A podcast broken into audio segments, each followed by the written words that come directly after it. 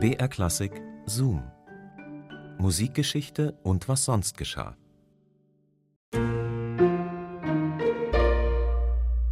Man kann nicht immer einer Meinung sein. Ich glaube, das ist klar und das kommt in allen Freundschaften, in jeder Partnerschaft und in jeder Familie vor, dass man mal nicht einer Meinung ist. Aber schwierig wird's, finde ich zumindest, oft dann, wenn man die Meinung der oder des anderen irgendwie gar nicht mehr so stehen lassen kann und sich die Fronten dann verhärten. Also, sprich, wenn man unterschiedlichen Parteilagern angehört und das auch so empfindet, als wären das zwei komplett verschiedene Parteien.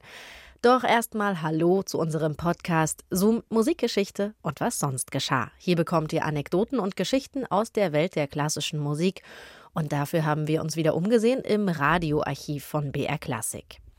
Ich bin Christine und heute geht's um Richard Wagner und Johannes Brahms. Die zwei haben sehr unterschiedlichen Lagern angehört. Wagner hat bei den sogenannten Neudeutschen mitgemischt und Brahms war Teil der Traditionalisten. Warum die beiden sich aber so dermaßen in die Wolle bekommen haben, das hört ihr jetzt. Viel Spaß!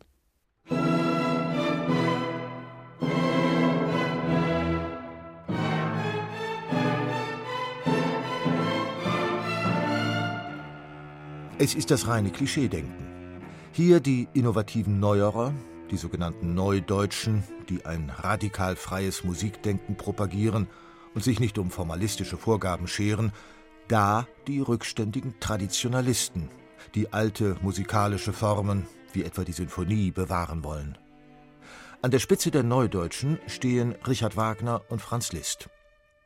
Johannes Brahms erwählt die Musikwelt zum Antipoden dieser Musikauffassung. Beide Parteien betrachten sich als Erben Beethovens und wollen letztlich das Gleiche, einen zukunftsweisenden Weg für die Musik nach Beethoven aufzeigen.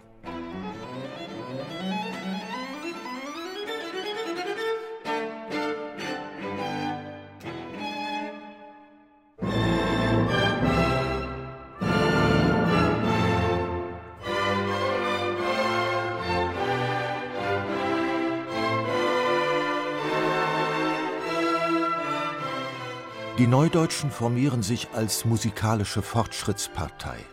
Sie sind publizistisch rege und verbreiten ihre Thesen einer progressiven Musiksprache schnell. Neue Formen wie sinfonische Dichtungen und Musikdramen erklären Wagner, Liszt und andere zur Zukunftsmusik. Sie schreiben sogenannte Programmmusik, Musik also mit außermusikalischen Inhalten. Brahms indes hat andere Vorstellungen von der musikalischen Zukunft. Die reine, absolute, also nicht mit irgendeinem außermusikalischen Programm behängte Musik solle im Vordergrund stehen. Gemeinsam mit dem Geiger Josef Joachim und zwei weiteren Freunden verfasst Brahms im Jahr 1860 ein Manifest, eine Erklärung gegen die Neudeutschen. Beklage ich bloß die Verirrungen, so beklage ich Wagner, Berlioz, alle möglichen. Über Verirrungen kann man debattieren und sich streiten, aber wir können und brauchen uns durchaus solchem Scheißzeug gegenüber auf keine wissenschaftlichen Erörterungen einzulassen. Joachim hatte seinen Freund Brahms vor der Veröffentlichung noch gewarnt, die Leute in Wagners und Liszts Lager seien zu schreibgewohnt, zu sehr auf immerwährender Lauer, zu grob, zu sophistisch. Und damit sollte er recht behalten. Den Neudeutschen kommt das Manifest gerade gelegen, um Brahms als reaktionär abzustempeln. Prüde wie eine alte Jungfer, so Wagner über Brahms, scheut er den Effekt. Einen Bruderbund für unaufregende und langweilige Kunst habe er mit seinen Anhängern geschlossen.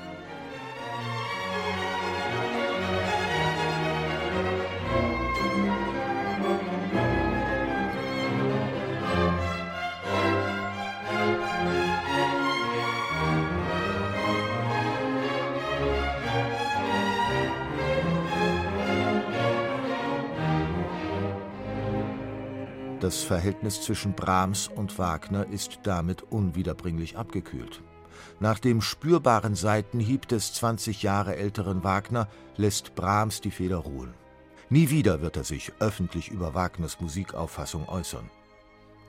so harsch und so persönlich er auch angegriffen wird, Brahms bewahrt sich einen sachlichen Zugang zur Musik, auch wenn es die seines erklärten Feindes Wagner ist.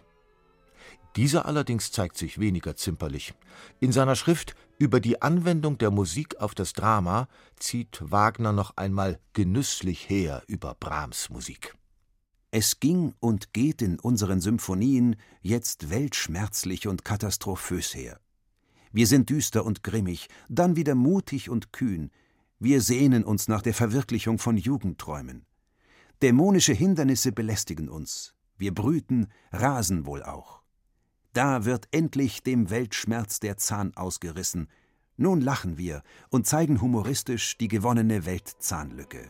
Tüchtig, derb, bieder, ungarisch oder schottisch. Leider für andere langweilig.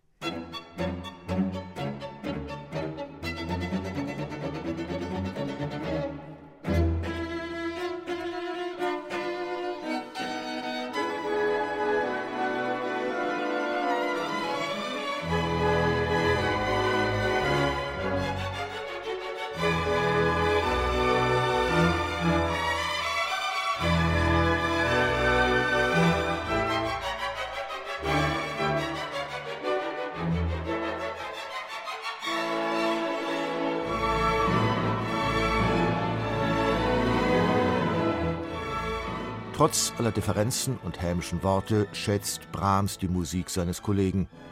Dass dieser vor allem Opern komponiert, Brahms aber keine einzige, hilft vielleicht, das Verhältnis nicht eskalieren zu lassen.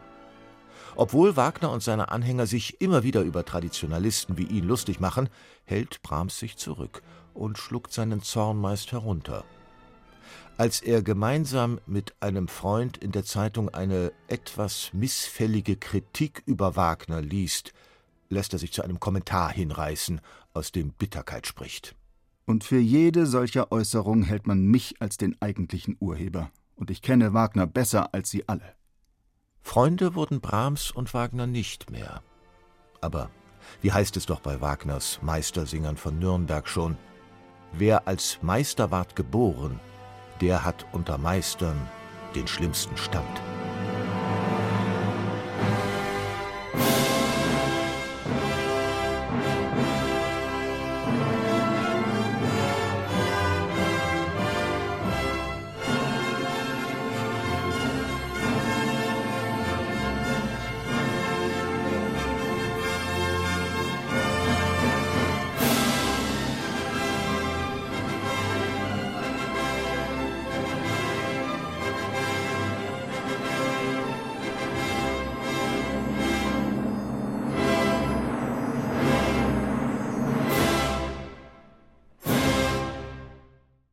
Also der Klügere gibt nach, weiß ich nicht. Wäre vielleicht eine Option gewesen. Aber immerhin, es blieb bei verbalen bzw. schriftlichen Attacken.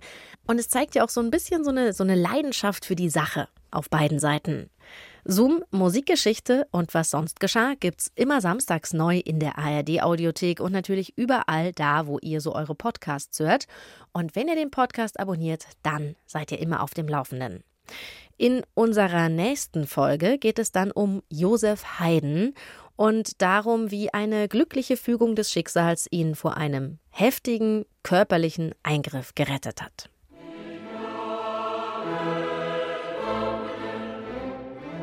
Die Jahre vergehen. Seppal ist Magnet und Glanzstern des Chores. Mit wachsender Sorge beobachtet Reuter daher, wie Haydn immer älter wird. Nichts fürchtet Reuter mehr als den Stimmbruch seiner Stars. Und da er im Umgang mit seinen Schutzbefohlenen ohnehin wenig Skrupel zeigt, bittet er Sepperl eines Tages zu sich ins Büro. Du, Sepperl, fragt der Heiden ganz scheinheilig, willst du, dass deine Stimme für immer so schön bleibt? Dass sie vielleicht sogar noch schöner wird? Natürlich will das der Sepperl. Bei der Krönung Maria Theresias, bei der Taufe ihres ersten Kindes, bei nahezu jedem Großereignis der Monarchie steht Seppal in der ersten Reihe und löst mit seiner Stimme voller Stolz Entzücken aus. Eifrig gibt der Junge daher sein Einverständnis zu einem, wie Reuter versichert, ganz kleinen, unbedeutenden Eingriff. Die Operation soll am nächsten Morgen um zehn Uhr stattfinden. Zufällig hat Haydns Vater an diesem Tag in Wien zu tun. Um acht Uhr kommt er dort an. Sein erster Weg führt ihn zu seinem Sohn. Seppal freut sich riesig, seinen Vater zu sehen. Begeistert erzählt er ihm, dass man gleich etwas mit ihm machen wird, was seine Stimme für immer bewahrt. Nur eine ganz kleine Operation. Der Vater versteht sofort, was Reuter vorhat. Entmannen will er seinen ahnungslosen Sohn. Rasend vor Zorn knöpft sich Vater Heiden den Domkapellmeister vor und droht ihn anzuzeigen. Reuter fürchtet einen Skandal, entschuldigt sich tausendmal. Das Thema ist vom Tisch. Also, da war der Vater von Josef Haydn offenbar zur rechten Zeit am rechten Ort. Wie die Geschichte weitergeht und welche Konsequenzen das für Haydn letzten Endes hatte, das erfahrt ihr dann beim nächsten Mal. Bis dahin macht's gut, eure Christine. Ich begrüße Sie herzlich zur BR Klassik Hörbiografie über Fanny und Felix Mendelssohn. Udo Wachtfeitel präsentiert berühmte Komponisten. Ferner habe ich mir das Komponieren im Garten angewöhnt. Und heute oder morgen will ich Midsummer Night's Dream zu träumen anfangen. Sie waren das wohl erstaunlichste Geschwisterpaar der Musikgeschichte. Fanny und Felix Mendelssohn. Begabt, behütet und gefördert wuchsen die beiden auf. Doch dann trennten sich ihre Wege. Wohin führten sie? Alles ist neu, fremd und doch so ansprechend, so befreundet. Man fühlt sich so nahe der Geisterwelt, so leicht in die Lüfte gehoben. Berühmte Komponisten, Biografien zum Hören. Fanny und Felix Mendelssohn. Gesprochen von Martina Gedeck, Sabine Tambrea, Udo Wachtfeitel und anderen. Gibt's in der ARD Audiothek.